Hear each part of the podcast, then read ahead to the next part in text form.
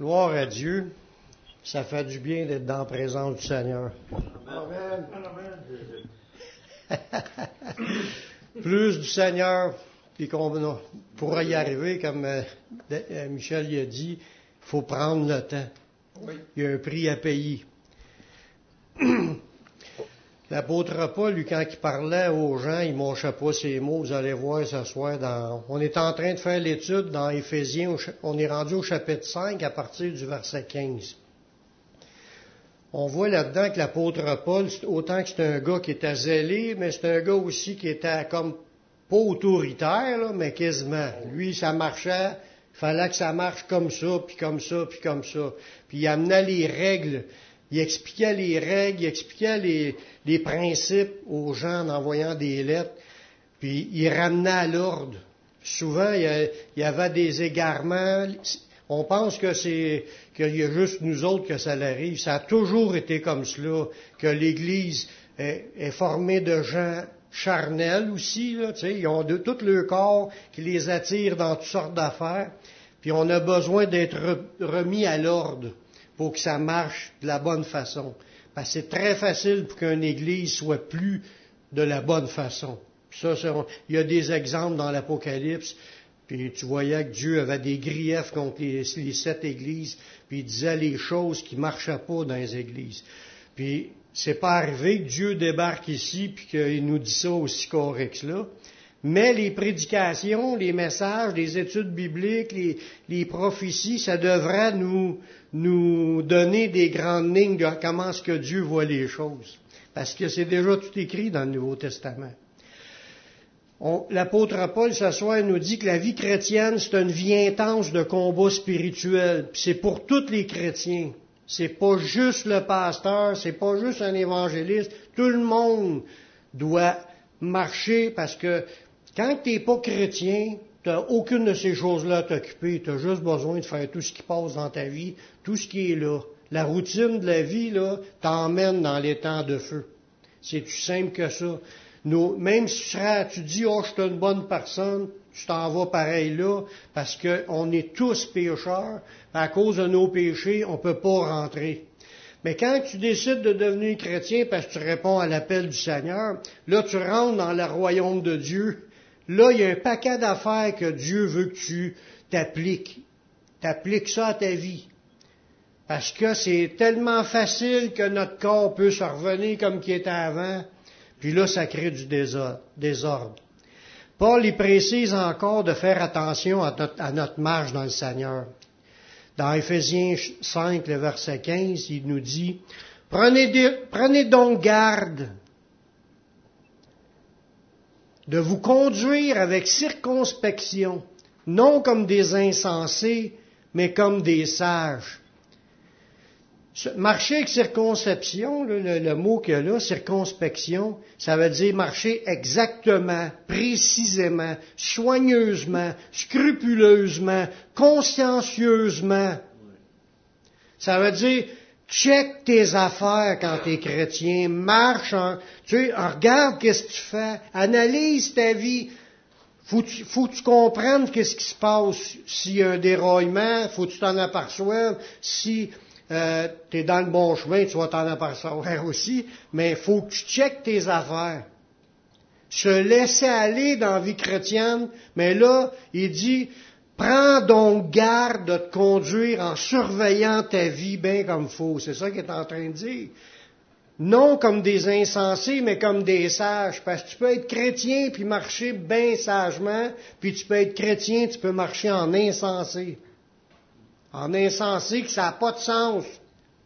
Il y a des, choses qu'un chrétien peut se permettre qui est insensé. Puis ça, ça peut amener un déraillement dans la vie chrétienne. Puis là, il nous demande de marche pas en insensé, marche avec sagesse. Il nous le dit aussi dans Jacques que, que si on en manque de la sagesse, on peut la demander à Dieu. C'est, quelque chose que Dieu veut donner. Puis tu l'as pas en partant. Tu l'as pas. Oui, tu as une sagesse de dire que tu as reconnu que Dieu est Dieu, que là, c'est le commencement de la sagesse, la crainte de l'éternel. La crainte de l'éternel, c'est pas la sagesse, c'est le commencement de la sagesse. Après ça, faut qu'il t'en donne de la sagesse. Puis y a-tu quelqu'un qui pense qu'il n'a pas besoin de sagesse? Si on pense qu'on a, on en sait assez, qu'on est assez sage, mais on est, insensé. On n'en sait pas assez. On va apprendre toute notre vie. Si on est ouvert à apprendre, Dieu va continuer à nous montrer, pas juste de nous montrer des nouvelles choses, mais nous donner les bons raisonnements quand c'est le temps. C'est ça la sagesse. Savoir poser des gestes, faire des choses qui sont les meilleures pour le temps où ce qu'on vit. Surtout parce qu'on sait que la vie passe, passe très vite. Dans Jacques 1.5, si quelqu'un d'entre vous manque de sagesse, qu'il la demande à Dieu, qui donne à tous simplement et sans reproche, puis elle lui sera donnée. Dieu, il est pas regardant. Il sait qu'on en a passé. Fait que ça devrait être un sujet de nos prières tous les jours. Seigneur, donne-moi la sagesse d'en haut. On ne parle pas de la sagesse du monde. La sagesse du monde, eux autres, ils pensent déjà que tu n'as pas besoin de Dieu. Tu peux vivre ta vie parfaitement sans Dieu, c'est sûr. Tu peux vivre toute ta vie sans Dieu. Tu vas mourir sans Dieu aussi, puis tu vas vivre une éternité sans Dieu. Si tu veux vivre avec Dieu, ça commence à, aller à Dieu, puis demander ce que Dieu en pense des choses, puis demander qu'il nous dirige dans cela. La vie est très courte. Nous sommes dans le temps pour servir Dieu sur cette terre. Dans pas long, on va quitter ce monde. Pas long. Il y en a qui sont déjà partis des chrétiens qu'on connaît, qu'on connaissait. Puis là, aujourd'hui, on est encore là, puis on va en voir partir un après l'autre. Le, temps de la vie est fini. Après, il va être trop tard. Dit, oh, il, va être trop tard pour cette personne-là. Dit, oh, j'aurais dû donc faire ça pour le Seigneur. Il me l'avait demandé même de le faire, puis il l'a pas fait. Le temps, il passe très vite. Paul, il dit dans Éphésiens 5, 16, dans le même texte, il dit, rachetez le temps, car les jours sont mauvais. C'est mauvais dans ce temps-là, c'est encore bien plus mauvais dans le temps qu'on vit. Puis le temps qu'il nous file entre les doigts. Tu passes une journée, tu te réveilles le matin, tu es déjà rendu le soir. Tu commences la semaine, elle est déjà finie. Les mois passent, les saisons passent, les années passent. Je viens de commencer d'accepter Jésus, puis il y a déjà 40 quelques années de passé, ça a passé de même. Je les ai même pas vus passer, puis je peux plus les rattraper, c'est ça qui est le pire on vit notre vie, là, puis ça file, ça file, ça file, puis si on ne s'est pas appliqué à être sage dans les, journées qu'on a vécues pour marcher pour les choses de Dieu, mais les journées vont avoir passé, puis on n'aura pas rien fait. On va, on va le regretter après, on va dire, j'aurais dû en faire plus. J'aurais dû me rendre plus disponible. J'aurais pu prendre le temps que ça prenait pour, prier, lire la Bible, aller évangéliser, parler du Seigneur à ceux qui m'entourent, parce qu'il y a tellement de monde qui ne connaissent pas, puis les gens ne sont pas encore sauvés. Puis si on veut les voir dans l'éternité, on n'a pas le choix. Il faut leur en parler. Paul dit racheter le temps, car le temps, les jours sont mauvais. Nous sommes encouragés à réaliser comment est-ce que notre vie passe vite. C'est ça qui est un peu l'idée de cela. Dans le psaume 90, le verset 10, ça dit, Les jours de nos années s'élèvent à 70 et pour les plus robustes à 80. Et l'orgueil qu'ils en tirent n'est que peine et misère, car ils passent vite et nous nous envolons. Qu'est-ce qui reste après quand tu es parti? Ben, il reste les œuvres que tu as faites pour le Seigneur, il y a juste ça qui demeure. Tout ce que tu as fait pour le reste va rester ici, ça n'a aucune valeur. C'est comme ne pas être riche au Dieu du Seigneur.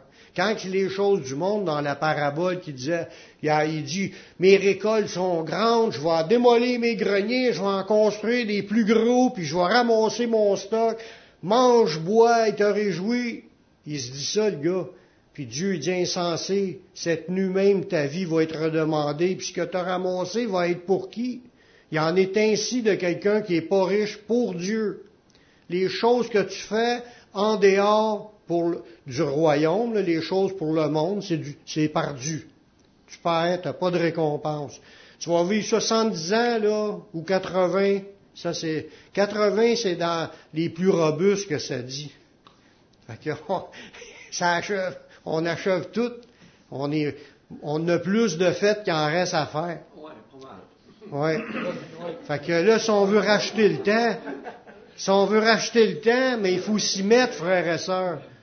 Si on veut racheter le temps, il faut se mettre à travailler pour le Seigneur encore plus. 158 ans. Il est, il est- il est très facile de marcher en insensé. Il faut rechercher la sagesse. C'est vrai.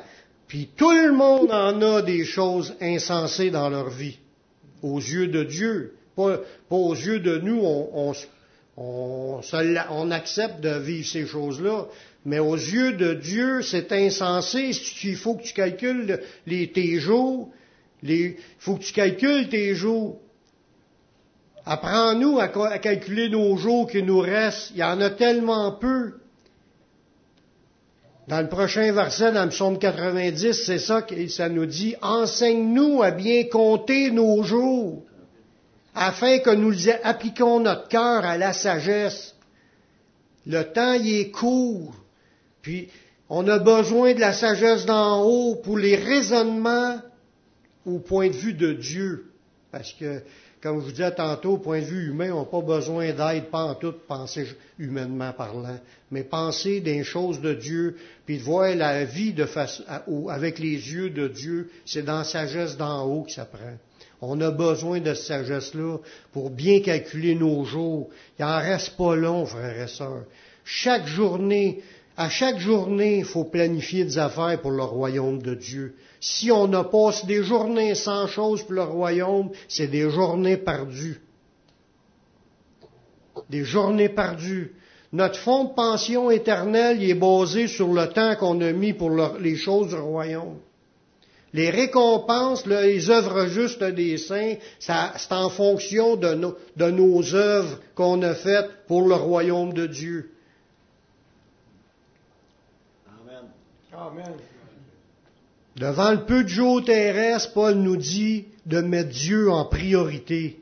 Dans 1 Corinthiens 7, 29, Paul il, disait, Voici ce que je dis, frère, c'est que le temps est court, que désormais ceux qui ont des femmes comme n'ayant pas, comme ceux qui traguent du monde comme n'en usant pas, parce qu'il il dit, faut pas que tu penses que c'est juste ça. C'est ça qu'il essaye de dire, parce que d'un autre côté, il nous dit quand même d'aimer, d'aimer notre femme.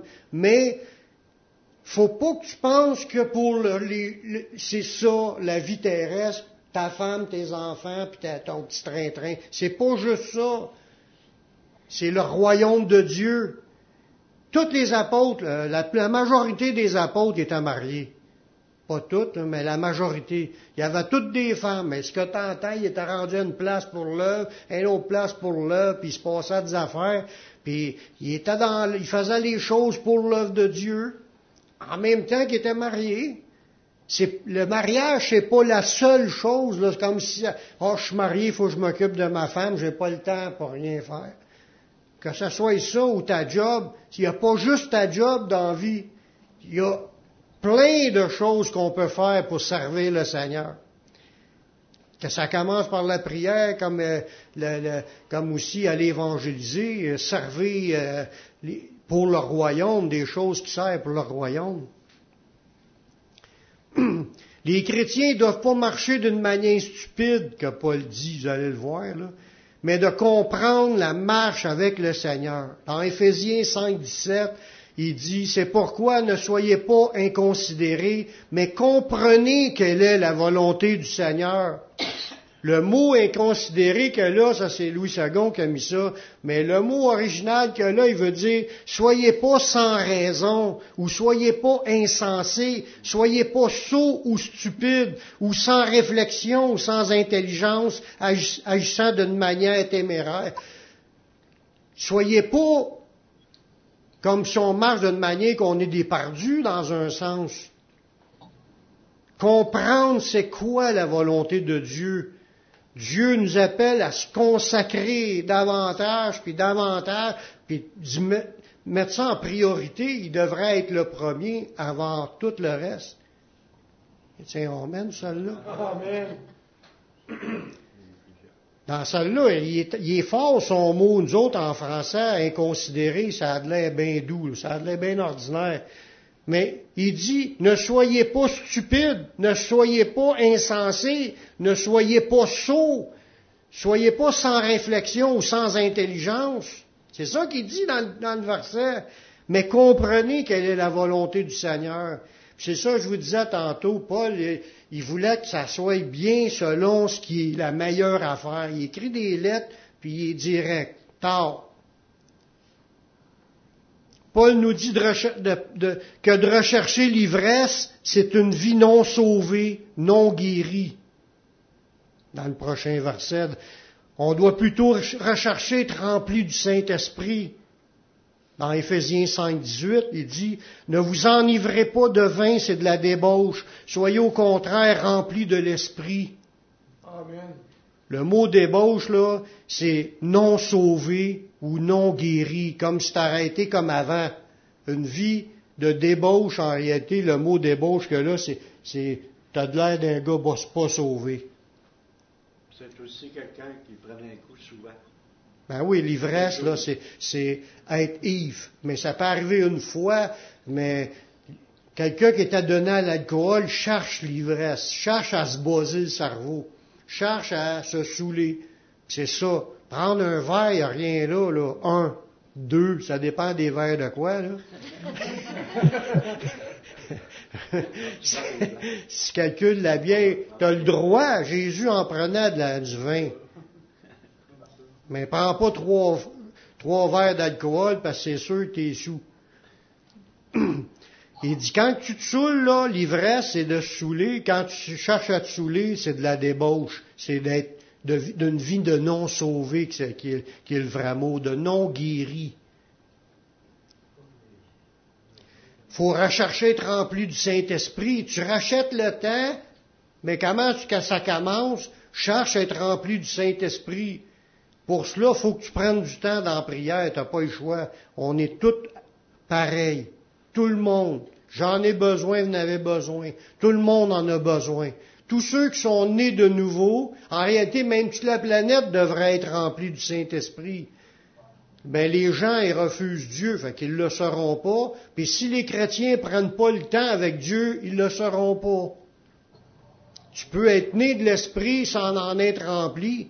Puis quand on disait qu'il a été baptisé du Saint-Esprit, c'est plus que d'être rempli, c'est revêtu du Saint-Esprit, qui faisait qu'il était rempli, mais qui était aussi autour. C'est comme si tu prends le verre d'eau qui est rempli d'eau, c'est un verre rempli d'eau, mais si tu prends le verre d'eau et tu le mets dans une chaudière d'eau, il n'est pas un rempli d'eau, il est revêtu d'eau. Il est baptisé dans l'eau. C'est qu'il y a de l'eau tout le tour aussi. C'est ça qu'on veut voir. Une vie comme cela. Puis c'est ce qu'il faut rechercher, que l'apôtre Paul nous dit. Sinon, on est d'une vie sot et stupide si on ne vit pas dans, de cette façon-là. Jésus l'a dit que la vie chrétienne doit être connectée en Jésus. Dans, Jean 15, 5, il dit, je suis le cep, vous êtes les sarments, celui qui demeure en moi et en qui je demeure porte beaucoup de fruits, car sans moi, vous ne pouvez rien faire.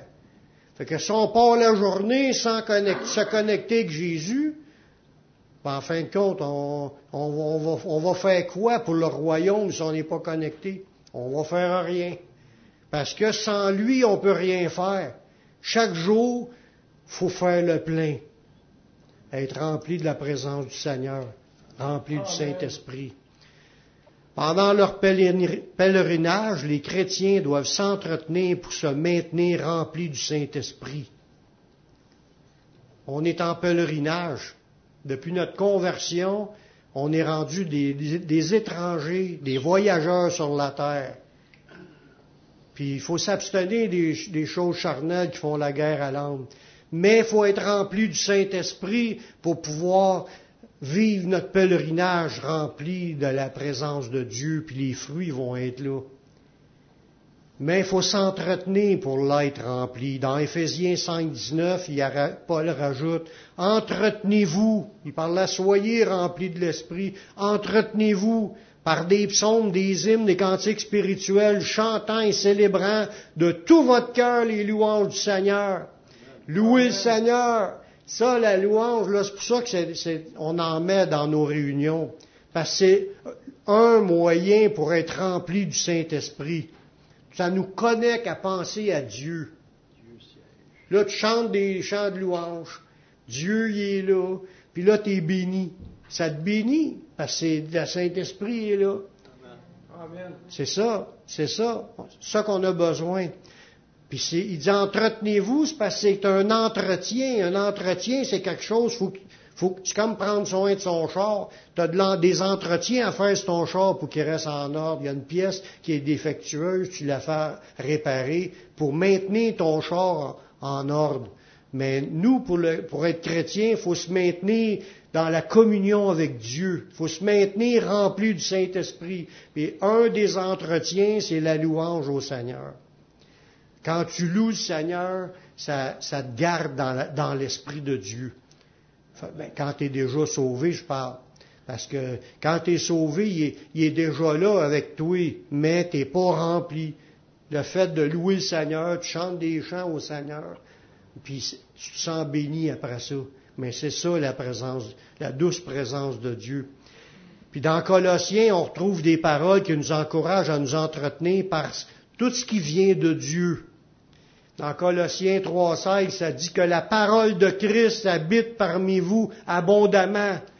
Plus tu lis la Bible, plus, ou si tu ne lis pas, écoute-la, parce que dans ce temps-là, le monde ne savait pas lire, puis il pouvait être entretenu par avoir la parole de Christ abondamment. Comment? Il allait au temple, puis il y a quelqu'un qui faisait la lecture de la Bible.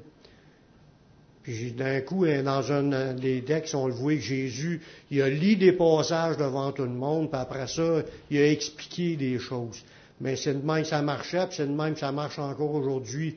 Les, enseignements des apôtres ou les enseignements dans les églises, c'est cela. On, on, reçoit la parole de Christ, puis ça nous fait qu'on a abondamment, je parle pas des prêches que le gars il prêche toute la, journée puis qu'il n'y a qu'un verset, des fois il n'y en a pas pantoute. Ça, ça nourrit pas spirituellement, ça nourrit humainement parlant. C'est la parole de Dieu qui est puissante puis qui fait l'œuvre en nous. Puis il dit que la parole de Christ habite parmi vous abondamment Instruisez-vous, exhortez-vous les uns les autres en toute sagesse par des psaumes, des hymnes, des cantiques spirituels, chantant Dieu dans vos cœurs sous l'inspiration de la grâce. On voit là-dedans que dans ce verset-là, au Colossiens, il avait dit, prenez la Bible, nourrissez-vous de la Bible, nourrissez-vous aussi des, des cantiques, chantez les louanges à Dieu. C'est des moyens de s'entretenir dans la présence de Dieu. Quand tu pris un bon temps de prière, puis un temps de, de, parole de Dieu, puis un temps de louange, là, tu sens, tu, penses à Dieu au bout. Moi, je sais pas si c'est pour vous, ben pour moi, je pense, je connais, je suis pleinement conscient de la présence de Dieu. Tu sens qu'il est là, tu te sens fortifié, tu es dans sa paix, tu es dans sa joie, tu es béni. Puis des fois, même, tu sens même plus tes, mots. Tu sens même plus que tu as mal à quelque part quand tu es béni. c'est Dieu qui fait ça. Il nous soulage dans nos mots. Mais merci Seigneur, c'est biblique, puis c'est ce qu'on veut vivre. Puis c'est ça qui est la, la vie sage selon Dieu. Lire la Bible, s'encourager à prier, à chanter et louer Dieu en le remerciant dans Éphésiens 5, 20, il dit Rendez continuellement grâce pour toutes choses à Dieu le Père, au nom du Seigneur Jésus-Christ. L'apôtre Paul y amena le monde à se tourner vers Dieu, à lui rendre gloire. Parce que des, réunions de prière sans avoir pris une réunion d'un temps d'action de grâce, c'est pas complet. Ben beau, je demande, je demande, je demande, mais si on remercie pas, Il veut qu'on apprenne à faire des actions de grâce et des remerciements. Je remercie Dieu pour ci, pour ça, pour ça. Puis même si tu as déjà dit merci et que tu l'aurais utilisé le lendemain, tu peux encore dire merci pour tout. Ta femme, merci pour ta femme, merci pour ton mari, merci pour tes enfants, ta famille, merci pour les biens qu'il te donne, merci pour le salut, la vie éternelle, merci pour l'œuvre de Jésus, merci pour le pardon, merci. Parce qu'il continue à nous pardonner, on lui demande pardon, c'est sûr, après ça, on va lui demander pardon aussi, parce qu'on le sait qu'on en fait encore, on se garde humble, c'est de même que la vie chrétienne, elle avance dans les louanges, dans les prières, dans la Bible, c'est de même que tu, restes rempli de l'Esprit. Puis en se gardant humble et soumis par crainte de Jésus, il finit dans Éphésiens 5, 21, il dit, vous soumettant les uns les autres dans la crainte de Christ. Parce que notre marche doit être dans l'humilité. Si la minute qu'il y a de l'orgueil, tu es en train de tout casser, qu'est-ce que Dieu est en train de bâtir? L'orgueil, quand tu te penses supérieur, puis que là, tu, tu fais pas un du tort à, à, à toi, t'en fais à toi, t'en fais dans ta communion avec, avec Dieu, t'en fais aux autres aussi du trouble. Puis ça, ça détruit l'œuvre de Dieu. Fait que qu'est-ce qu'on a besoin pour la suite, pour marcher avec sagesse, la sagesse de Dieu? Mais il faut penser à racheter le temps, frères et. On en a parlé tantôt, puis on, voulait être rempli du Saint-Esprit dans nos prières. Il faut prendre du temps pour s'entretenir, pour être rempli de l'Esprit. Amen. C'est important, frères et sœurs. Dieu, il nous le répète, puis il nous le répète, puis il nous le répète. Puis il faut le faire. Sinon, on n'est pas rempli de l'esprit, le temps va passer, va nous filer entre les mains, puis il n'y a pas d'œuvre pour les choses de Dieu qui va, qui va avoir de fruits. C'est juste quand tu es connecté que tu n'as du fruit. On va prier. Seigneur, je te remercie pour ta parole qui est vraie. Merci pour les révélations de l'apôtre Paul, Seigneur. Tout ce qu'il nous a donné par écrit, c'est des choses qui nous frappent, qui nous ramènent dans la, dans la, voie qu'on doit suivre. Je te demande de nous pardonner, Seigneur, toutes les fois qu'on a manqué de rechercher, euh, s'entretenir pour être rempli du Saint-Esprit qu'on puisse le faire chaque jour pour être rempli tous les jours, pour pouvoir produire le fruit chaque jour. Que ton Saint-Esprit nous remplisse et nous guide et nous conduise dans ces œuvres-là afin que nos journées soient pas gaspillées. Donne-nous la sagesse d'en haut, Seigneur. Donne-nous de, prendre des décisions en fonction de ces choses-là. Seigneur, je te prie, puis je te le demande dans le nom de ton Fils Yeshua. Amen. Amen. Amen.